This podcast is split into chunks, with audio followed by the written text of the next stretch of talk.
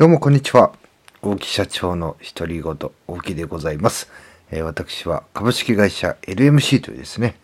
人材業をなりわいとする中小零細企業の社長でございます。よろしくお願いいたします。さあ、今日3日目ですかね。えーこの配信を始めて3日目でございます。まあ、今日はですね、えー怖い話、天下り編というね、ことでお話していこうと思います。えー私はですね、サラリーマン時代、えー25歳の時に、えー課長になりました。で、これなぜね、そんな若い年齢で課長になったか。これね、中小企業よくあるんですけどもね、人辞めていっちゃうんですよね。あの、上司がごっそり辞めていきまして、まあ、課が2つあったんですけども、コールセンター課とフィールドサービス課という課がありましてですね。で、私はそのコールセンター課の課長になりました。で、えー部長がね、いないわけですよ。そこでですね、まあ、数ヶ月間、短い期間だったんですけども、なんとですね、あの霞が関、えーまあね、日本の中枢というかね、えーそこからですね、天下ってね、えーまあ、有名な方が来られました。こんなちっちゃな会社に来るのかいと。もう超有名大学卒業して、まあ僕もね、あの、まあ、こう来られる前にちょっとご挨拶っていうことで、えー行ったんですけども、まあね、えー、なんていうんですかね、その人に会うまでの間に何人の方にね、えーすごい元気よくはつらつとね、頭を下げていただいたか、もうこんなね、私みたいな人間に、いやいやいや、あ、全然気、気、気づかないでください。ものすごいね、こう、大きなお部屋でね、一人で、まあ、ひたすらね、えー決済を上げるハンコをポンポンポンポン毎日打ちまくっているというね、有名な方でした。がね、えー会社に来られました。えー天下り先としてね。で、まず来た時に、えーまあ私が言われたのはね、まあ売上、まあ粗利、えーこれと、まあ今後の目標というのを、まあ簡単でいいから出しなさいと言って出して、えー会議をしましょうと。で、会議をさししていただいて、まあこういう売り上げです。えー、粗利はこうです。で、今後こういうふうにしていって、これぐらいの売り上げに、えー年内、まあ、半年をかけて伸ばす。で、1年でこれぐらいとかって、まあ、短期のね、目標を言って、まあ、双方の課で、えーそういう話をして、うんうんうんって聞いてたんですけども、いやいやいや、君たちね、と。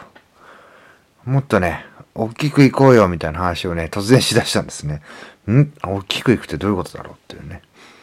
で、どういうことかと言いますと、えー土地をを買ってですね、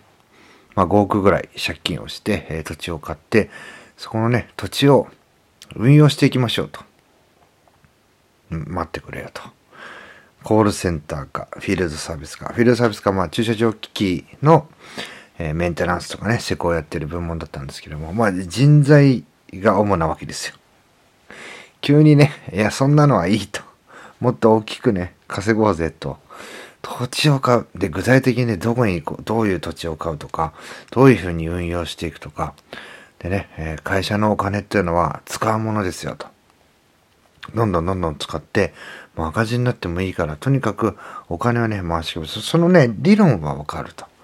ただね、えー土地を、土地を買う。ちょっとね、まあこれ冗談、バカにししてる人が冗談で言ってんのかなって思ってですね、その場はうんうんって聞いてね、終わったんですけどもね、それがね、毎日続くと。まああとね、いろいろと条件がありまして、まずお昼時間、お昼休みですね。で昼飯はね、えー食べてないですね。何をしてるかというと、あの、1時間ね、ランニングをしに行ってしまうんですね。なので、何かあっても一切ね、えー携帯電話かかけてきても出れませんから、なんかね、用事があったら、あの、ランニング終わって戻ってくるまで待っててくださいと。えーわけのわかんないルールがありましたね。まあ、まあ、あとはですね、新規のお客さん、まあ、新規営業っていうのは一切やらなくていいと。で、もちろんね、あの、それなりに実績のある会社ですから、向こう側からこういう仕事やってほしいというね、話が来たりするんですよね。で、そういうのも、えーま、もちろんね、その部長上司の許可なく、え采配を振るってはいけないと。なので、こういう案件来て、これぐらいの見積もり出して、まあ、これぐらい採算取れる案件なんですけど、どうですか？っていうね、相談をしたりすると、いや、もうそそんなのね、取らなくていいですってってね。もうね、あのしまいにはね、いやいや、じゃあここ、いや、僕らこういうのが本業なのに、取らなくていいですって言ったら、もうその、会会社というかね、その、部署の、あの、存在意義というか目的がもうそもそも変わってしまうじゃないですか、その土地転がしになっちゃったらね。いや、僕はそういうので、ここ仕事やってるわけじゃないんで、と。まあだけど、まあそういうの聞き入れてもらわなくて、しまいにはね、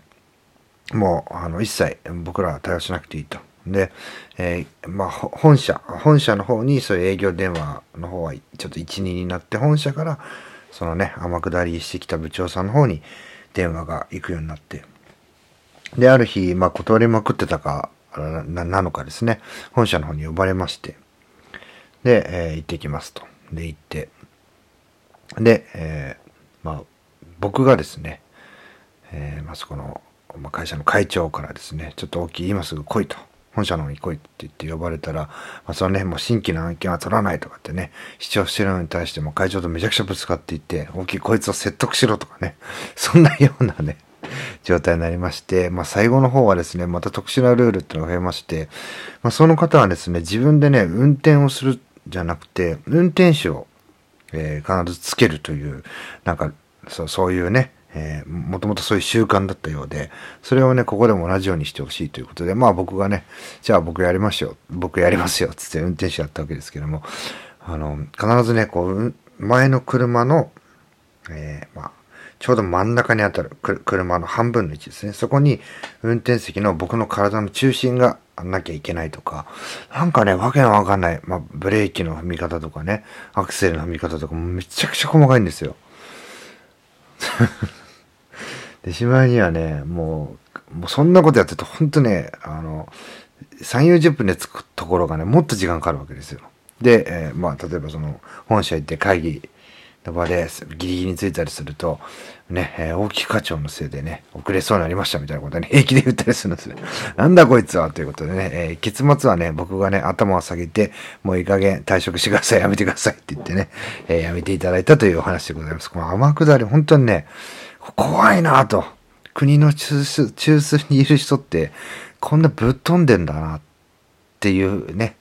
えー、経験をしたというお話でございます。最後まで聞いていただき、ありがとうございます。また次の配信でお会いしましょう。さよなら。